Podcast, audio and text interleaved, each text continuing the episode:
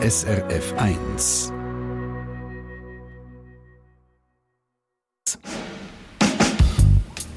SRF 1 Forum. Guten Tag zur Live-Sendung Forum. Willkommen sagt Radka Laubacher. Und zwar zu einem speziellen Forum, einer weihnachtlichen Ausgabe, wo wir über die ganz grossen Fragen vom Leben nachdenken, philosophieren und diskutieren. Ja, man könnte sagen, sozusagen eine Sendung mit Hirn, Herz und Humor. Wen der tot ist, möchten Sie wiedersehen. Wen hingegen nicht? Was fehlt Ihnen zum Glück? Die Fragen die kommen von niemand Geringerem als vom grossen Schweizer Schriftsteller Max Frisch. Seine Fragebogen sind legendär und verblüffend aktuell, auch wenn sie über 50 Jahre auf dem Buckel haben. Es geht um Fragen zur Heimat, Liebe, Tod. Ausgepickt habe ich den Fragebogen zum Thema Menschheit und parat ist der für Sie zum Anschauen und auch durchlesen auf srf1.ch. Und über die Fragen haben sich zwei Gäste Gedanken gemacht. Und zwar die SRF-Moderatorin Olivia Röllin. Sie ist das bekannte Gesicht von der Sternstunde Religion. Sie ist Philosophin, Religionswissenschaftlerin und ab dem Frühling auch noch die neue Moderatorin von Persönlich. Guten Tag, Olivia Röllin. Hallo, Radka. Und der Beat Schlatter, ihn können wir als Schauspieler, Kabarettist, Moderator von der SRF 1 Bingo Show. Und er denkt gerne über die grossen Fragen vom Leben nach, durchaus auch mit Schalk im Nacken. Guten Tag, Beat Schlatter. Danke für die Einladung. Ich würde sagen, Olivier Röllin, Beat Schlatter, wir kumpen gerade ins kalte Wasser. Fackelt mal nicht lang und schauen uns gerade mal sehr spontan diese Frage an. Wann haben Sie aufgehört zu meinen, dass Sie klüger werden? Oder meinen Sie es noch? Angabe des Alters. Wer will? Heimlich weisse Frage. mir wird mir in die Schuhe geschoben. Also zuerst mal, ähm, ich glaube nicht, dass ich das bis heute aufgegeben habe. Ich habe immer noch die Hoffnung, äh, klüger zu werden. Und ich fände es also schade, wenn es nicht so wäre. Aber tatsächlich habe ich manchmal so das Gefühl, was ich bei der Matura gewusst habe, wenn ich heute an die Matura-Prüfungen müsste gehen und irgendwie die Mathe-Aufgaben und Franz-Aufgaben und so lösen, ich würde, glaube kläglich scheitern. Dafür würde ich wahrscheinlich bessere Deutsch- und Philosophie-Aufsätze schreiben. Ich weiß nicht so recht.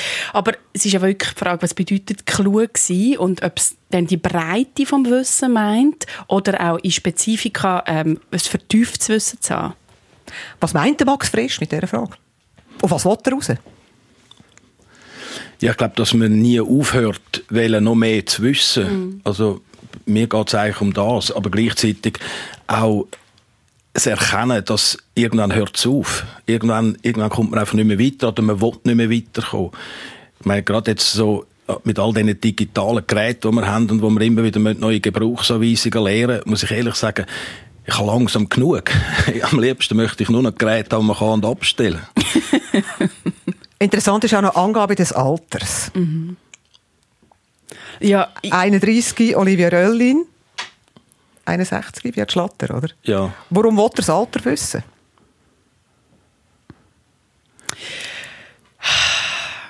Ja, auf gewisse Fragen hat man einfach früher, wo man jünger war, anders geantwortet, wie man heute mit 60 äh, antworten. Ja, und andererseits eben auch, ich finde, das Alter ist ja insofern auch noch interessant, weil es kann ja sein, wenn du mehr weißt, verstehst du auch, wie wenig das du weißt, so das, das sokratische ähm, Ideal äh, in, der, in der Philosophie. Also es kann sein, dass zu einem Zeitpunkt, wo du relativ jung bist und das Gefühl hast, oh, ich weiß schon so viel und jetzt habe ich die Matura gemacht, um auf mein Beispiel vorher eingehen, dass du dann irgendwann älter wirst und denkst so, ja, ja, schon gut, damals äh, ist nett, was du denkst, aber irgendwann revidiert sich das ja auch. Das sozusagen eine kleine Aufwärmrunde. Ihr beide, Olivier Röllin und Beat Schlatter, haben drei Lieblingsfragen mit hier ins Forum gebracht von dem Fragebogen. Welche und warum schauen wir gerade später an. Zuerst aber geht unser Blick Richtung Online. Über die 25 Fragen, von lustig bis sehr happig, haben SRF 1-Hörerinnen und Hörer schon diskutiert. Und Angela Wagner aus der Online-Redaktion, was fällt dir auf? Also zuerst mal kann ich sagen, dass es wirklich Spass hat gemacht, die Kommentare zu lesen. Ähm, und es fällt wirklich auf, dass die Leute nicht einfach einen Kommentar hinterlassen und gut ist, sondern sie gehen wirklich aufeinander ein. Sie reagieren aufeinander. Und ich habe da ein Beispiel herausgesucht. Und zwar geht es um Frage 18, die lautet, wenn Sie sich beiläufig vorstellen, Sie wären nicht geboren worden, beunruhigt Sie diese Vorstellung? Und da gehen die Meinungen auseinander, ähm, beziehungsweise da sieht man eben, wie sie aufeinander äh, reagiert. Esther Jordi, die findet, dass die Frage eigentlich nicht wirklich Sinn macht. Wie sollte, wieso sollte ich über etwas beunruhigt sein, das völlige Utopie ist, fragt sie. Eben, es macht keinen Sinn, sich das zu fragen, weil sie lebt ja. Dann gibt es aber den David Röteli, der da darauf reagiert und sagt, Mo, er findet schon, dass es Sinn mache, ihn beschäftigt die Frage.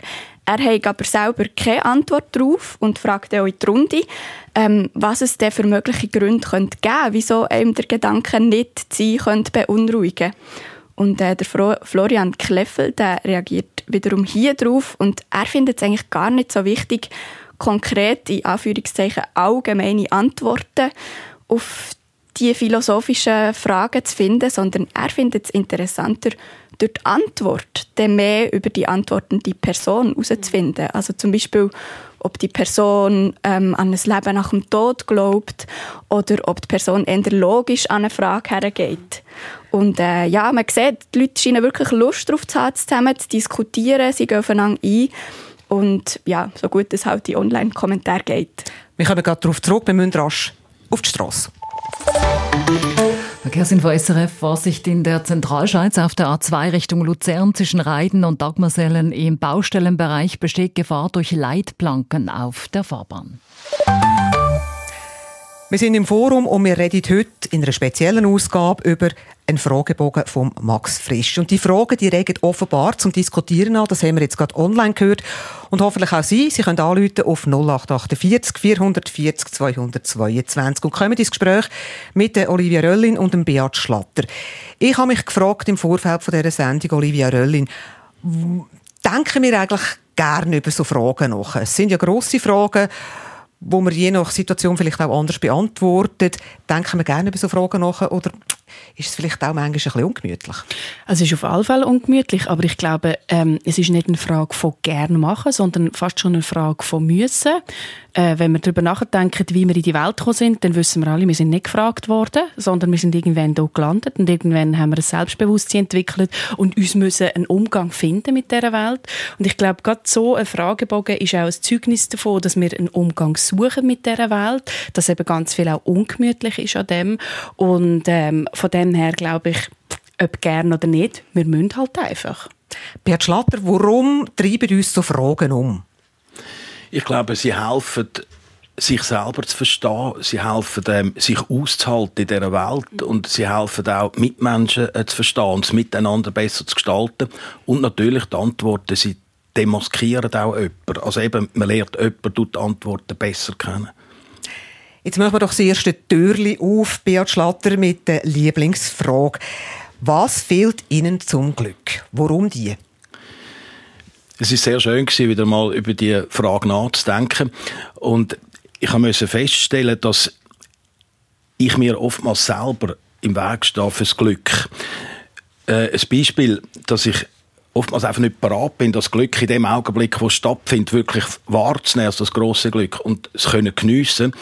Oftmals ist erst hinterher, denke ich, leck, das ist jetzt so ein Glück dass ich der Person begegnet bin. Aus dem ist dann das und das wieder entstanden. Oder was ich auch ähm, merke, ist, ähm, es können verzichten. Ich kann oftmals einfach nicht verzichten und habe so ein bisschen etwas Gieriges manchmal in mir drin und merke auch hinterher, wenn ich auf das verzichtet hätte, ich wäre glücklicher. Was ist eigentlich Glück, Olivia Röllin? Ja, eine schwierige Frage. Und es gibt nicht ein, äh, wie oft in der Philosophie, nicht einfach eine Antwort darauf. Aber gerade jemand, der viel über das nachgedacht hat, ist der Aristoteles. Und äh, von ihm gibt es sozusagen die Eudaimonismus-Lehre, die geht auch, ist die Frage nach einem guten Leben. Und dort ist eigentlich das Glück so etwas, nicht ein momentaner Zustand, wie zum Beispiel Zufriedenheit oder so etwas, sondern ein Ideal, wo man darauf hinschafft. Also eigentlich die Frage äh, nach einem guten Leben bedeutet sich konstant irgendwie in einem Übungsprozess zu befinden, damit man irgendwann sozusagen am Ende vom Leben oder als Weise, wie, denn, wie das bei den Stoikern ist, ähm, einen Geisteszustand erreicht hat, wo sozusagen vom Glück erfüllt ist. Das wäre eine Antwort auf, auf die Frage. Es ist ja gerade an Weihnachten, wenn man zusammenkommt, oder? Mit der Familie.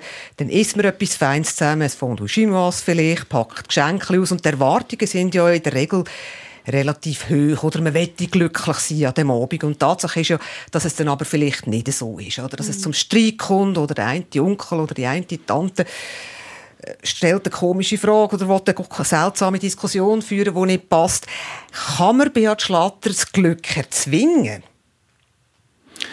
Nein, ich glaube nicht, dass man es erzwingen kann, aber ich glaube, dass es oftmals eine Einstellungssache ist, wie man etwas angeht, dass man etwas dann kann als Glück empfinden kann, äh, wo man vielleicht im Voraus äh, denkt, ja, das könnte ein bisschen, äh, eine mühsame Zeit werden. Aber ich glaube, es, es hängt sehr viel damit zusammen, was man selber reinbringt in die Situation mhm. rein. Also wenn man, wenn man äh, sehr gut gelohnt und mit einer guten Einstellung in das Weihnachtsfest reingeht, glaube ich, äh, kommt man auch sehr viel zurück über. Aber wenn man schon mit einer, schlechten Laune an ein Weihnachtsfest angeht und oh, jetzt kommt der wieder und erzählt er das und das wieder und dann der, wenn ich wieder zu, äh, zu viel getrunken habe, kommt das wieder, dann, dann, dann trägt man selber auch dazu bei, dass ja, das Weihnachtsfest vielleicht nicht äh, so schön wird.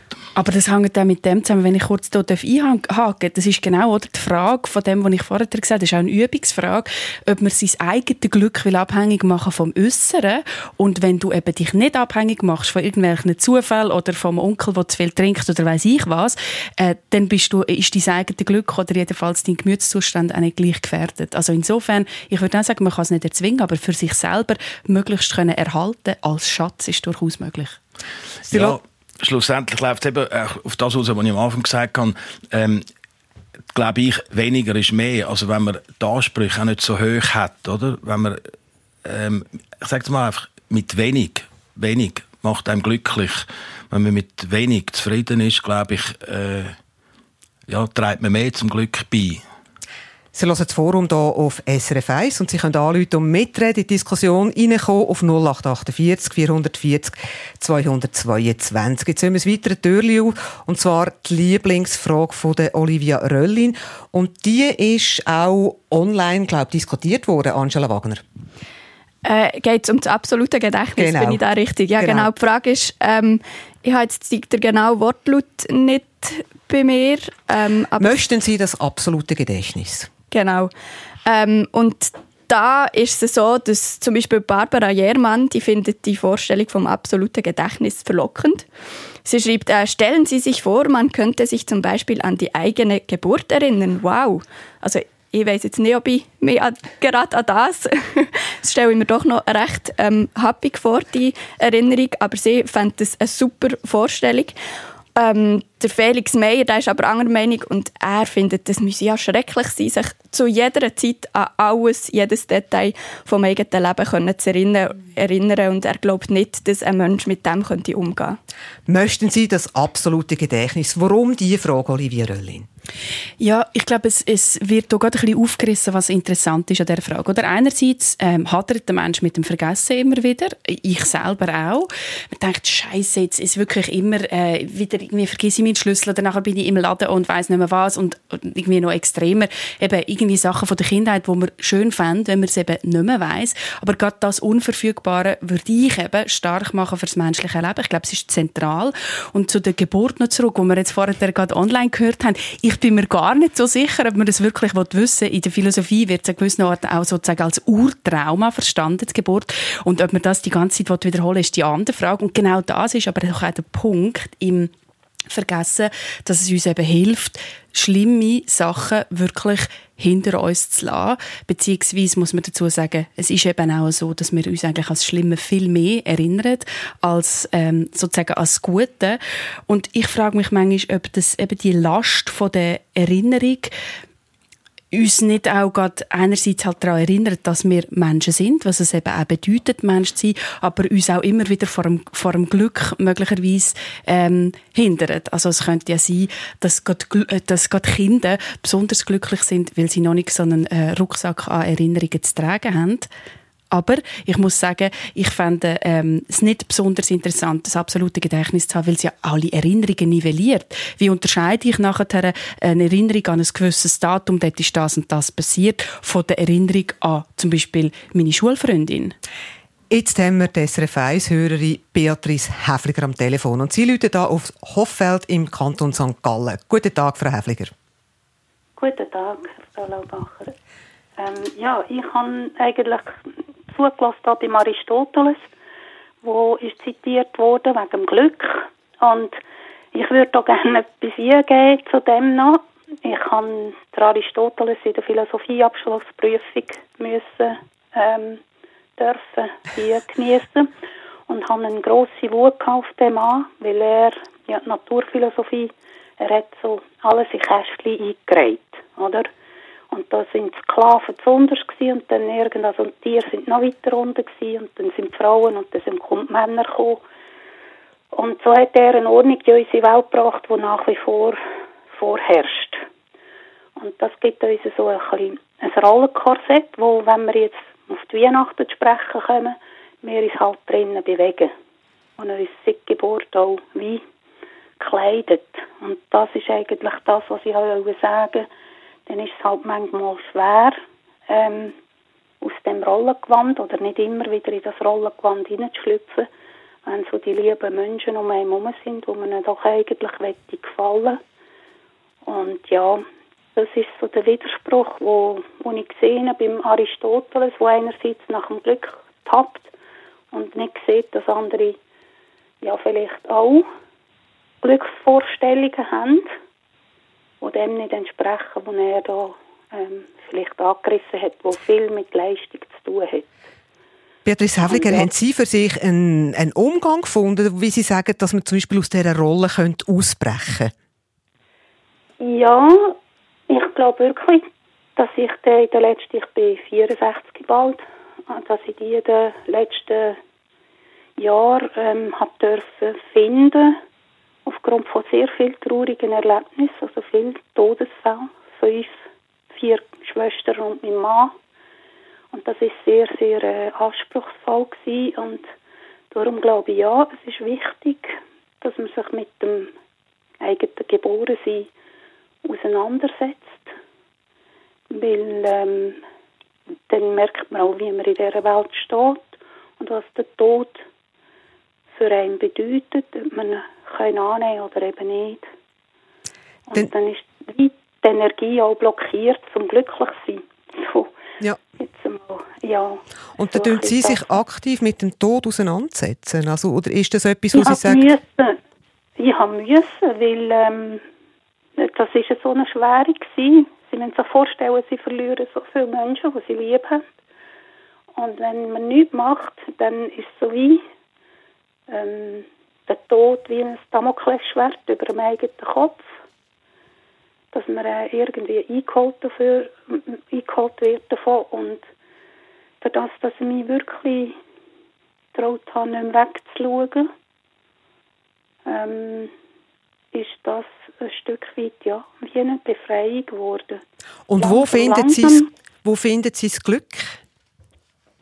Wo finde ich das Glück?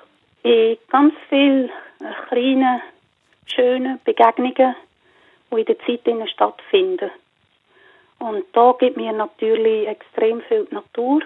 Da sieht man, äh, ja, also da kann man irgendeinen Distelfink sehen an einer verdorrten Sonnenblume und man ist erhellt, dann merkt man irgendwie, dass der sich auch am äh, dort noch etwas findet, wo der Tote heim ist oder eine Nahrung findet. Ja, so zum Beispiel.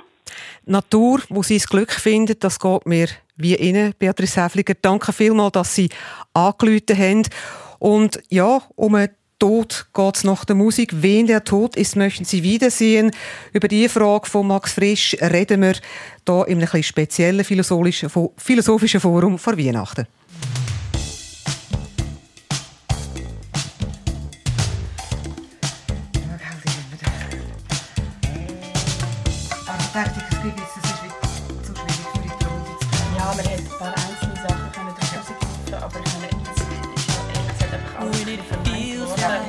Genau. Also, es And all of the madness has got you going crazy. It's time to get out, step out into the street where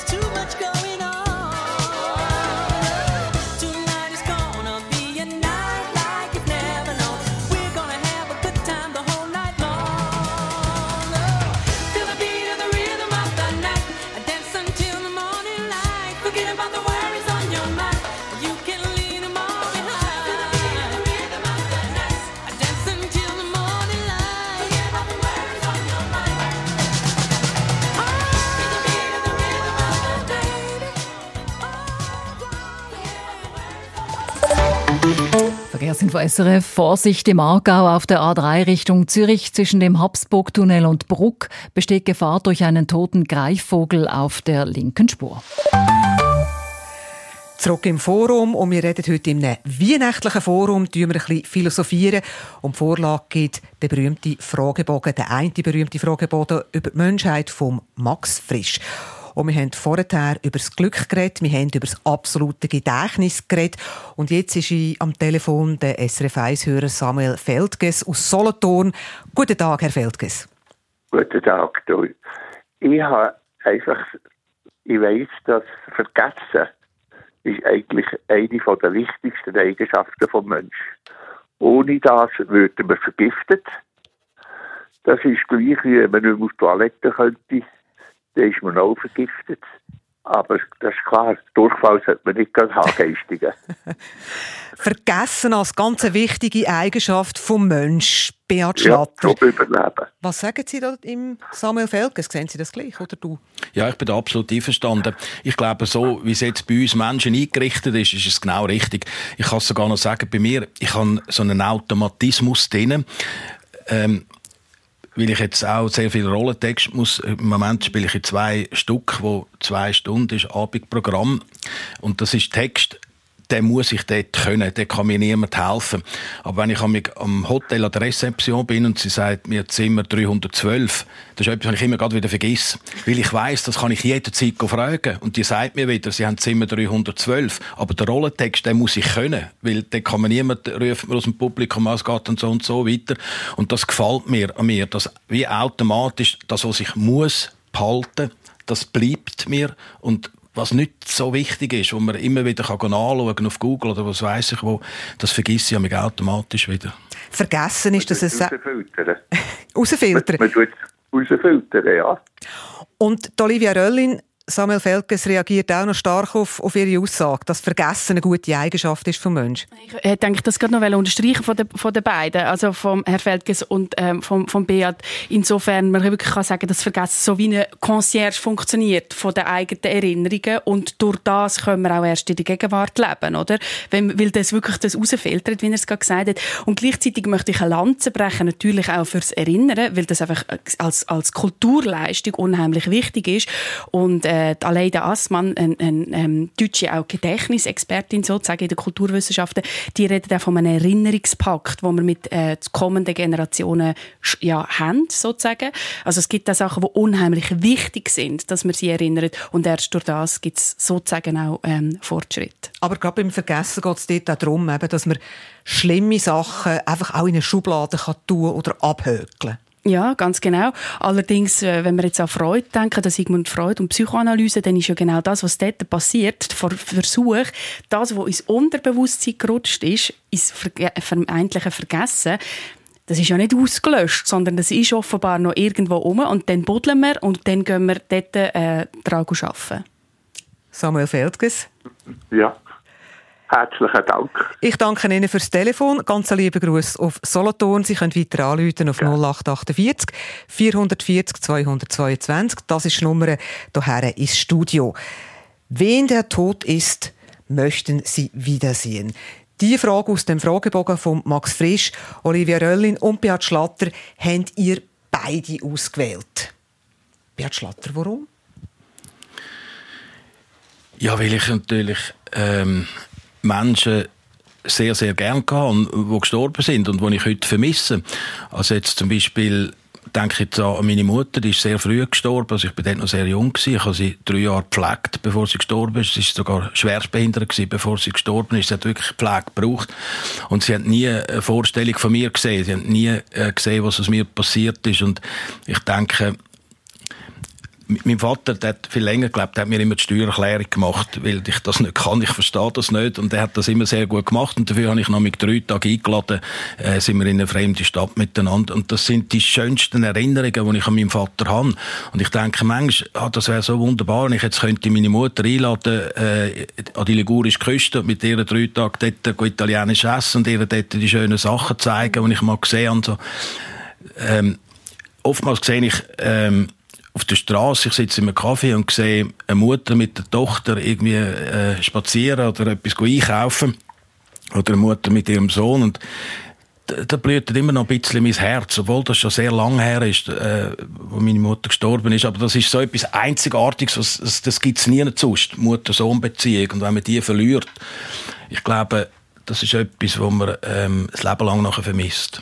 Das ist eine sehr persönliche Antwort auf die Frage, wen der Tod ist, möchten Sie wiedersehen. Olivia Röllin, du beantwortest sich ein bisschen anders oder, oder gehst weit, weit in die Zeit zurück. Ja, ich habe verschiedene Antworten darauf. Ich könnte auch eine, ähm, eine persönliche Antwort darauf geben. Vielleicht fange ich mit dem an. Und ich finde das interessant, oder? Das, man, kann, man kann Menschen trauern, weil man sagt, es wäre doch schön, würde die das noch mitbekommen, was aus mir geworden ist, wie jetzt beim Bea zum Fall. Ich habe äh, diverse Menschen verloren, jemand aber auch sehr jung, eine sehr gute Freundin. Und bei ihr ist es mir gerade umgekehrt. Die hat so viel Talent gehabt und ich denke mir heute manchmal, es wäre so schön zu sehen, zu wissen, was aus dem Mensch geworden ist. Aber die Antwort, die ich dir im Vorfeld auch gesagt habe, ist, ja, ich meine, wir haben Menschen in unserer Gesellschaft, die durch Abbilder immer wieder rum sind, zum Beispiel der Jesus. Und ich habe mir einfach gedacht, es wäre doch so faszinierend, dorthin zurückzugehen und zu wissen, was ist das eigentlich für ein Mensch gewesen? Den Jesus behalten wir gerade im Hinterkopf, wir müssen nochmal auf die Straße. Verkehrsinfo SRF von 10.31 Uhr. Entwarnung im Aargau auf der A3 Richtung Zürich. Zwischen dem Habsburgtunnel und Bruck besteht keine Gefahr mehr durch einen Greifvogel auf der Fahrbahn. Und weiter Vorsicht in der Zentralschweiz auf der A2 Richtung Luzern. Zwischen Reiden und Dagmersellen im Baustellenbereich besteht Gefahr durch Baustellenabschrankungen auf der Fahrbahn. Im Forum, wir reden über den berühmten Fragebogen von Max Frisch. Wen der tot ist, möchten Sie wiedersehen?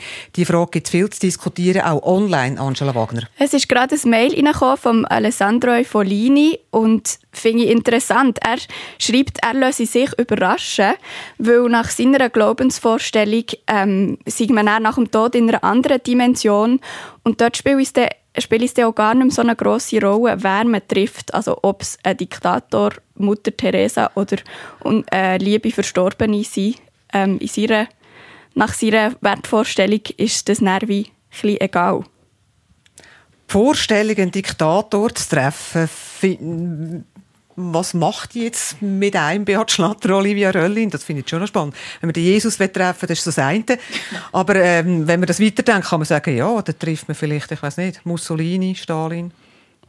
Ja, Jesus würde jetzt eigentlich nicht im Jenseits treffen, sondern ich hätte jetzt wirklich gedacht, ich, genau. Ich meine, die Frage ist ja, das ist ja höchst spekulativ mit äh, Grenzen zum komplett Unmöglichen, aber die Überlegung, die äh, der, der Online-User gerade gemacht hat, die ist ja die, als ob wir im Jenseits, wenn es dann eben so etwas gibt, weiterhin als die Personen existieren und erkennbar sind.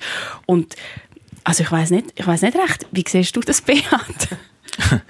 Ja, ich habe mir vorher gerade überlegt, es, es kommt immer darauf an, unter welchen Umständen, an welchem Ort trifft man so eine Person. Also ich würde sehr gerne so einen Diktator treffen, aber nicht, also den Putin würde ich jetzt nicht in dieser Situation jetzt in Russland, in Kreml treffen, aber im Jenseits tatsächlich, weil dann ist er tot. Ich Also was triffst du denn? ja, äh, trotz allem, das sind interessante Leute, oder? Auch wenn sie jetzt vielleicht etwas machen, was nicht gut ist. Ich habe ich hab sogar ein, ein Buch gekauft äh, über Schlafzimmer von Diktatoren, das, weil es mir auch verwundert hat, wie die eingerichtet sind. Ja, also äh, doch, also mich, mich interessiert es grundsätzlich immer, immer alle Leute zu treffen, ob das jetzt ein Diktator ist oder ob das ein Strassenputzer ist. Schlussendlich sind das immer Keim für, für Inspirationen für mich. Also Menschen können lernen, probieren zu verstehen. Immer. Immer, immer. Dann begrüßen wir einen SRF 1-Hörer am Telefon. Es ist der Noeli Rüeg aus Horgen. Guten Tag. Hallo, das ist Noelia. Ah, Noelia. Entschuldigung, eine Frau. Genau. Guten Tag. ja, ja, kein Problem. ähm, ja, jetzt gerade zum Einhängen zu dem Thema, es ist egal, wenn man trifft. Es ist wirklich so, ähm, äh, am, am Schluss trifft man dann so, sage ich jetzt mal, im Jenseits dann einfach nur die Liebe oder einfach das Licht und, und ähm, nicht mehr wer man war vom Irdischen, sondern wirklich als, als Seele. Was ist man für eine Seele gewesen? Und dort darauf ähm, möchte ich auch noch sagen, dass, ähm, dass man einfach die Leute jetzt gerade, also ich arbeite mit psychisch erkrankten Menschen und wir haben gerade wahnsinnig viel zu tun. Ähm, und wir treffen sie die Heime. Und dort ist halt einfach immer, wie motiviere ich einen Mensch zum Glück, zum eigenen Glück, um einfach das Glück zu finden, weil das sind meistens ähm, Menschen, die Depressionen haben oder einfach sonstige psychische Erkrankungen. Und da finde ich halt einfach die Aktivierung von der Stärken einfach extrem wichtig, dass man sie darauf aufmerksam macht, was sind meine Stärken eigentlich. Und wir sind halt so erzogen worden, also ich bin jetzt 36, ähm, dass wir immer auf unsere Schwächen fokussiert werden und uns immer ständig verbessern. Und das ist eben der Trugschluss, dass wir gar nicht dorthin kommen zu unserem Glück, weil wir eigentlich immer aufs Falsche fokus fokussieren. Also einfach immer so auf, auf die Fehler statt auf die Stärken und Stärken. Dann hat man auch mehr Selbstwertgefühl, man hat mehr Mut zum neuen Schritt und aus dem Ganzen rauszubrechen.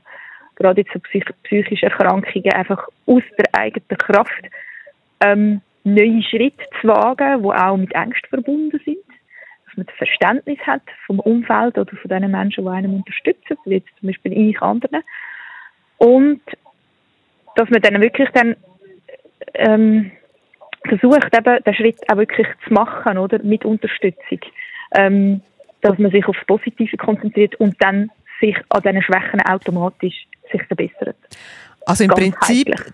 der Weg zum Glück geht aus Ihrer Sicht auch darüber, dass man die Stärken betont und nicht die Schwächen. Ja, ganz genau. Danke vielmals für, ich danke vielmals für Ihr Telefon. Der Beat Schlatter hebt schon die Hand auf, da wollte er etwas dazu sagen. Ja, ich bin nicht 100% einverstanden. Und zwar, ich glaube, dass eben genau die Schwächen oder die Fehler wir lieben an den anderen Menschen und nicht den Perfektionismus.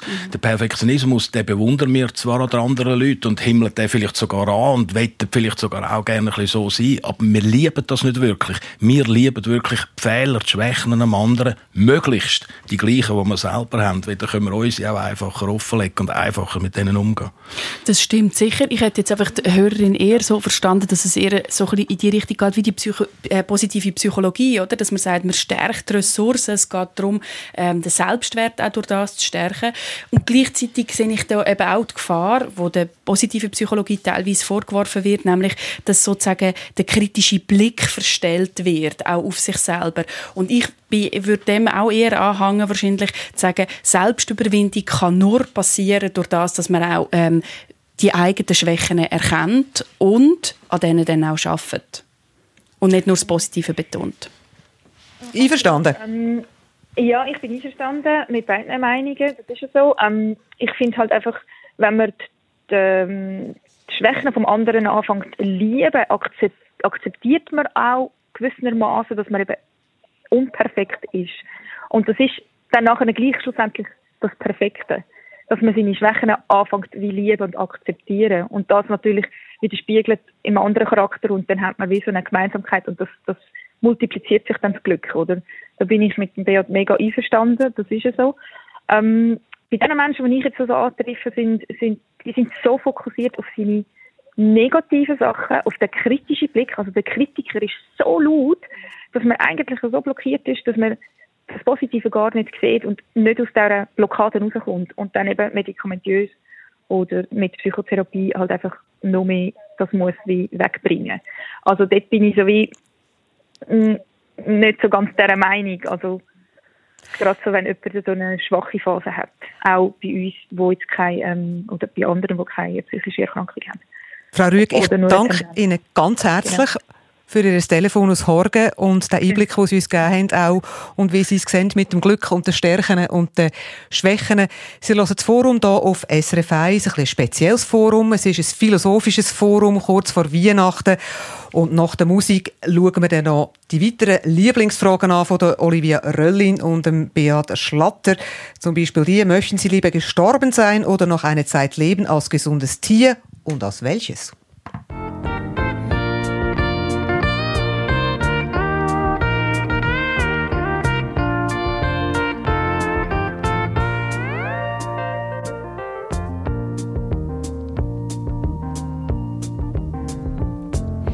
Such a feeling's coming over me.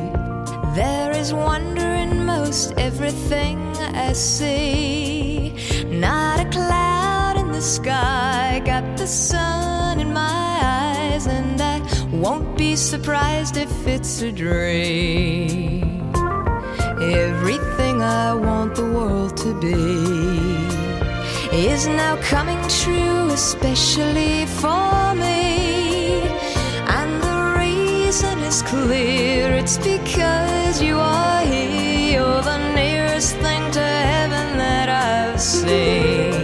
I'm on the top of the world looking down on creation, and the only explanation I can find is the love that I've found ever since you've been around. Your love's put me at the top of the world.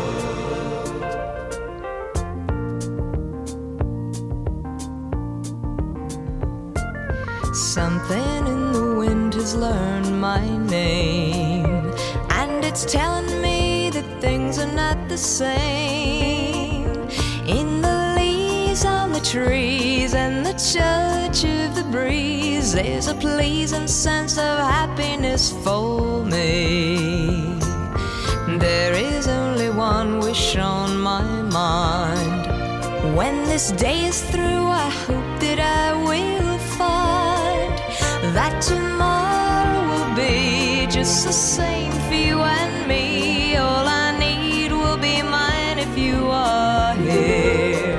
I'm on top of the world looking down on creation, and the only explanation I can find is the love that I've found ever since you've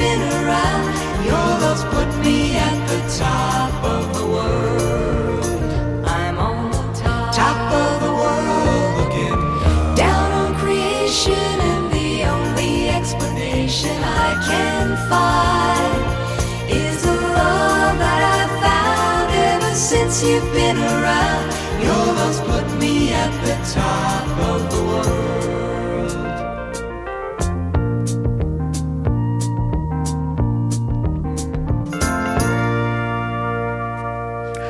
Möchten Sie lieber gestorben sein oder noch eine Zeit leben als gesundes Tier? Und als welches? In dieser Stunde Forum tun wir philosophieren, so kurz vor Weihnachten mit dem Beat Schlatter, Kabarettist und Schauspieler und mit der Olivia Röllin, SRF Sternstund, Moderatorin und Philosophin. Und beide haben ihre drei Lieblingsfragen mitgebracht.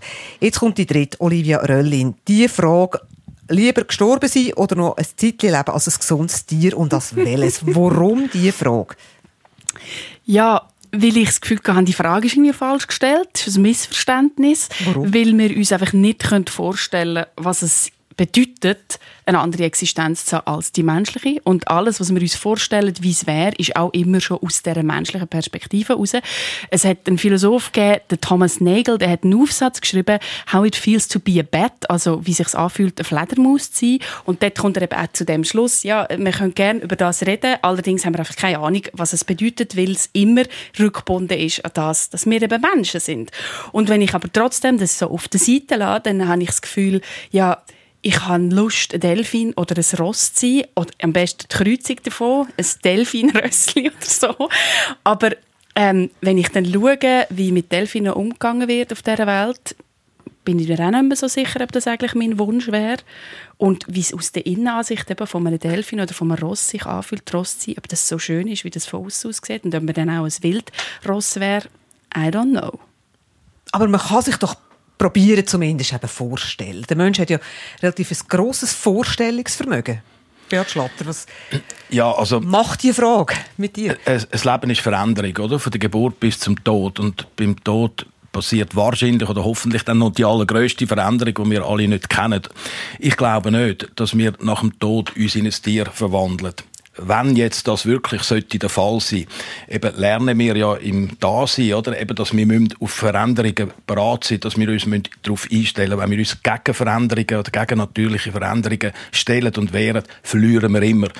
Und wenn jetzt äh, am Schluss tatsächlich, aber eben wie gesagt, ich glaube das nicht, dass der Mensch zu einem Tier wird, aber falls er das doch sollte werden, glaube ich nicht, dass ich das selber kann bestimmen kann, was für ein Tier. Und wenn ich dann halt jetzt halt so ein Bachstelzli oder irgendetwas werde, versuche ich dann als Bachstelzli als Beste daraus zu machen. Also hinter dem ist ja eigentlich die Überlegung, die buddhistische Überlegung, ähm, dass du je nachdem, was du für Karma angesammelt hast, eben als äh, Tier wiedergeboren wirst. Und ich sage es jetzt mal ganz plakativ: äh, je, je höher, desto eher wirst du Mensch und je tiefer, desto eher wirst du zum Beispiel ein Wurm. Und insofern aus buddhistischer Sicht könnte es natürlich schon mit beeinflussen, aber äh, wie man im Christentum sagt, die Wege des Herrn sind unergründlich. Also ob es wirklich so ist wie dein Karma-Konto, weiß nicht. Also gut, ich hoffe jetzt nicht, äh, dass der buddhistische äh, Glaube mich dann nachher da zum Stinktier macht. 0848 440 222, das ist die Nummer hierher ins Forum, wo Sie können her anrufen können. Beat Schlatter, die dritte Frage, die du mitgenommen hast, ist, wofür sind Sie dankbar?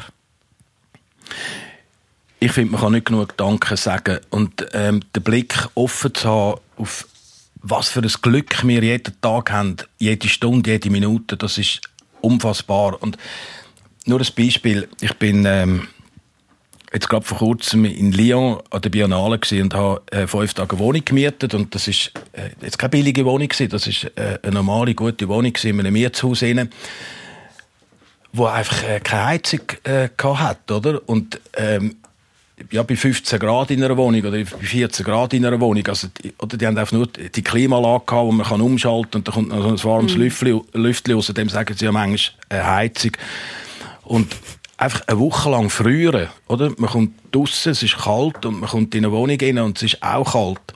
Und dann bin ich wieder zurückgekommen und da in Zürich in meine Wohnung und in so eine schön geheizte Wohnung und ich denke, so ein Glück und wir können auf Sachen, die wir gar nicht mehr realisieren, dass wir eigentlich so dankbar müssen sein Oder all die menschlichen äh, Sachen, die passieren, wie, wie, wie Menschen einander helfen im Quartier. Oder, ähm, alle, ich, ich, ich erlebe es rundum täglich. Ich finde, man kann nicht genug Danke sagen. Mir hat auch schon jemand mal gesagt, du sagst doch immer Danke, das ist doch selbstverständlich. Ich bin nicht einverstanden. Ich finde, dankbar sein, dankbar, dankbar ist eigentlich das Gegenteil von, von arrogant.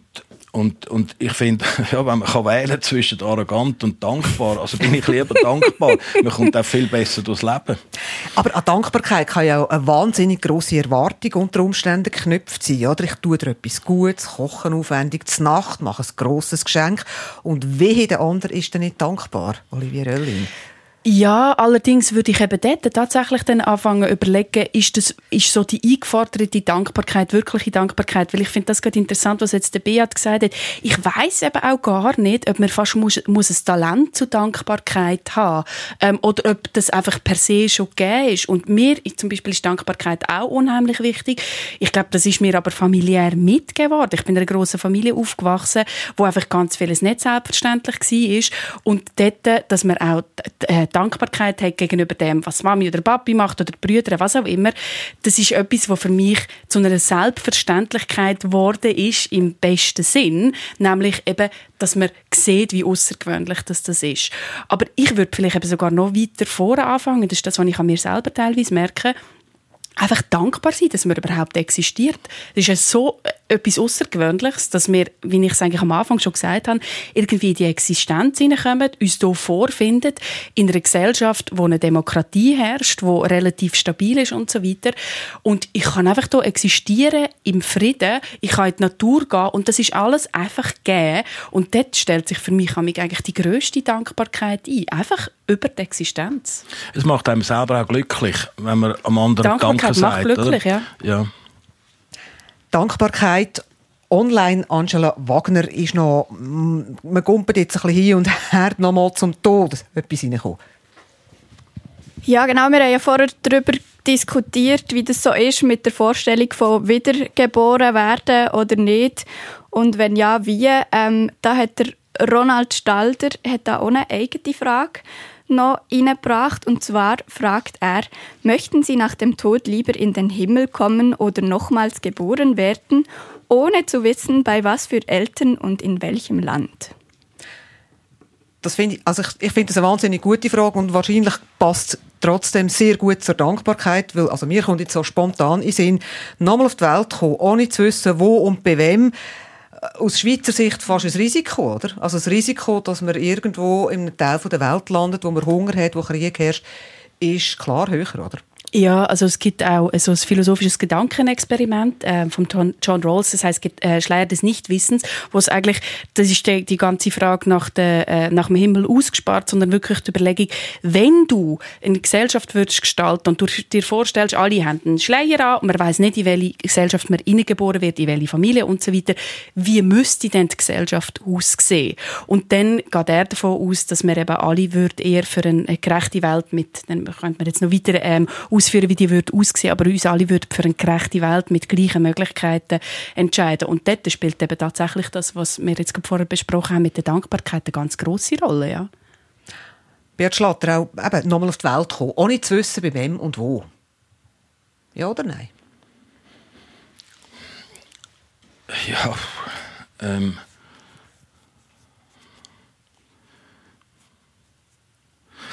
Schwierig zu beantworten ähm,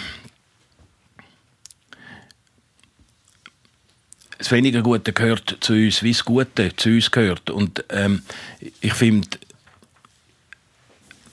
man darf nicht nur Rosinenpickerei machen, oder? Und ähm, ja, jetzt, äh, man kann sagen, wenn es tatsächlich so ist, dass wir sollten in einem anderen Land unter anderen Bedingungen auf die Welt kommen, ja, dann ist das auch recht, dass wir auch das so mal noch kennenlernen. Nicht, dass wir einfach nicht nur das Gute, nicht nur immer den Rahmen können abschöpfen können. Das weihnachtliche philosophische, philosophische Forum, das letzte im Jahr 2022, geht eigentlich schon fast ein bisschen rasant zu Ende. Und wir gehen in die Schlussrunde und die Leute nämlich eine Hörerfrage ein, Angela Wagner. Ja, und zwar ähm, fragt Dorothee Meili, habe ich auch interessant gefunden. Ähm, sie macht sich Gedanken darüber, ob man jetzt, man kann das auf all die philosophischen Fragen anwenden, die wir jetzt heute darüber geredet haben, ob man die je nach Situation und auch Alter und ja, Persönlichkeit anders kann beantworten kann. Erstens fragt sie, und sie beschäftigt sich auch damit, wie es ist, später wieder mal mit den eigenen Kon Gedanken konfrontiert zu werden. Ich muss schnell zitieren. Gibt es hier eine Person, die die Fragen früher auch schon einmal beantwortet und sich mit ihnen auseinandergesetzt hat? Und wie ist es mit dem Wiederlesen, der Wiederbegegnung mit den Fragen und mit dem eigenen Ich? Die Frage, Olivia Röllin, beantwortet man die unter Umständen anders, je nach Lebenssituation, je nach Geschlecht, je nach Alter. Oder? Wenn wir jetzt Anfangs 30 beantwortest du gewisse Fragen unter Umständen mit 60 anders. Ja, ich gehe davon aus, äh, weil ich auch davon ausgehe, dass innerhalb von diesen 30 Jahren, äh, sofern ich noch 30 weitere Jahre lebe, äh, durchaus werden Sachen passieren, die ähm, einen Einfluss haben auf die, auf die Überlegungen und auch auf meine Wertschätzung gegenüber dem Leben, gegenüber der Existenz. Ich wäre vorher eben geneigt sein, noch den Rilke zu zitieren, der in der Duineser Elegie irgendwo schreibt er, ja, weil Dasein viel ist, also im, im Sinn von die Existenz an sich ist eben einfach unheimlich viel wert und sozusagen mehr wert als einfach nicht existieren. Und darum glaube ich, äh, im Verlauf des Lebens werden sich gerade solche Fragen durchaus äh, stark verändern. Ich finde genau den Aspekt aber noch interessant, oder? wenn man mit den alten Fragen konfronti äh, Antworten konfrontiert wird und sich wieder daran erinnert, was man damals gedacht hat, ähm, was das mit einem macht, weil man hat irgendwie selber ähm, ja, irgendwie nicht so Souveränität über die eigenen Erinnerungen und wird dann irgendwie mit einem Behelf, nämlich den eigenen Notizen, wieder mit dem konfrontiert dann lernt man einfach unheimlich viel über sich selber, würde ich sagen. Kommt es auf die Stimmung drauf an? Oder manchmal ist man ja gnadenlos ehrlich mit, mit sich selber in gewissen Momenten und in anderen Momenten beschießt man sich ja gerne. Absolut. Also ich glaube, dass man ganz viele Fragen ähm, mit 25 komplett anders beantwortet hat, wie man es heute äh, beantwortet. Einfaches Beispiel, äh, Polizei. Ich habe mit 20 habe ich doch, äh, ist die Polizei für mich eher ein Feindbild gewesen. Heute bin ich total froh, gibt es Polizei. Ich bin sogar mit vielen Polizisten eng befreundet und sage danke vielmals, dass ihr mich schützt, dass ich zu Abend heimlaufen kann das passiert mir nicht.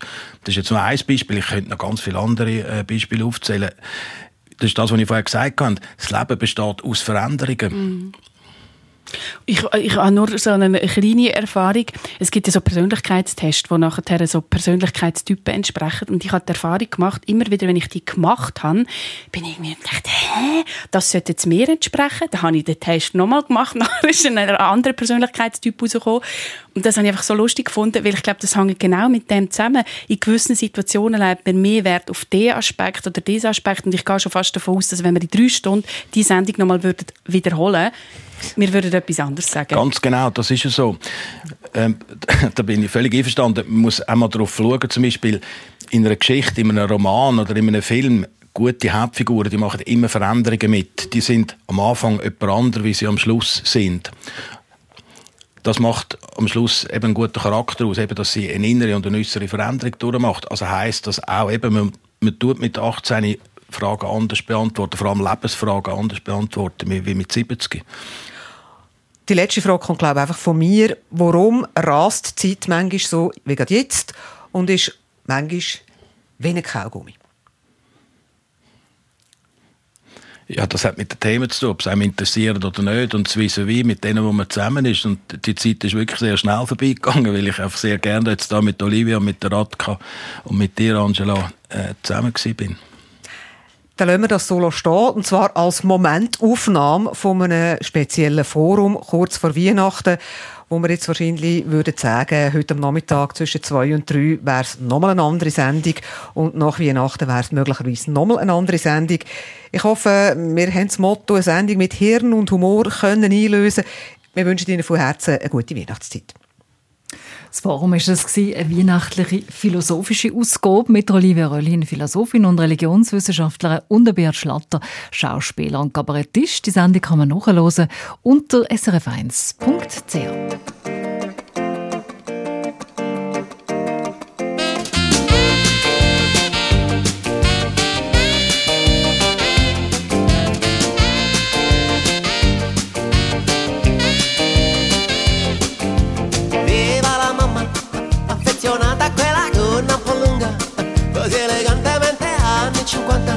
sempre così sincera. Viva la mamma, viva le donne con i piedi per terra, le sorridenti miss del dopoguerra, pettinate come lei.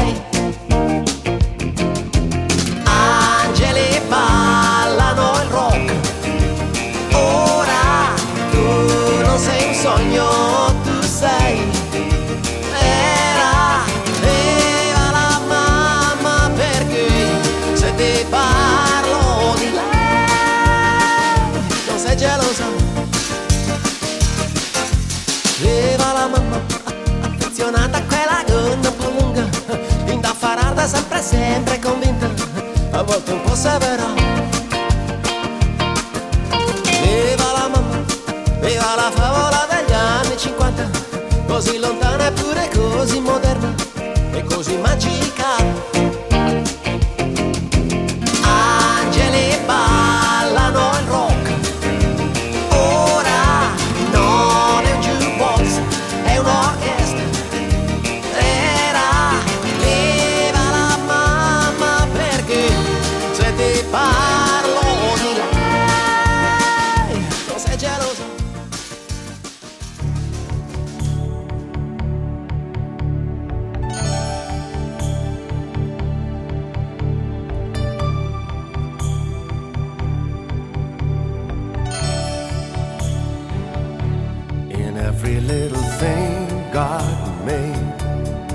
There is a miracle. In every little thing God made, there is love. And every little thing God made is so beautiful. And every little thing God made is so good. And every little thing God made, there is a melody. In every little thing God made, there's a song. Yes, and who made the mountain? Who made the tree? Who made the river flow to the sea? And who hung the moon in the starry sky? Somebody, somebody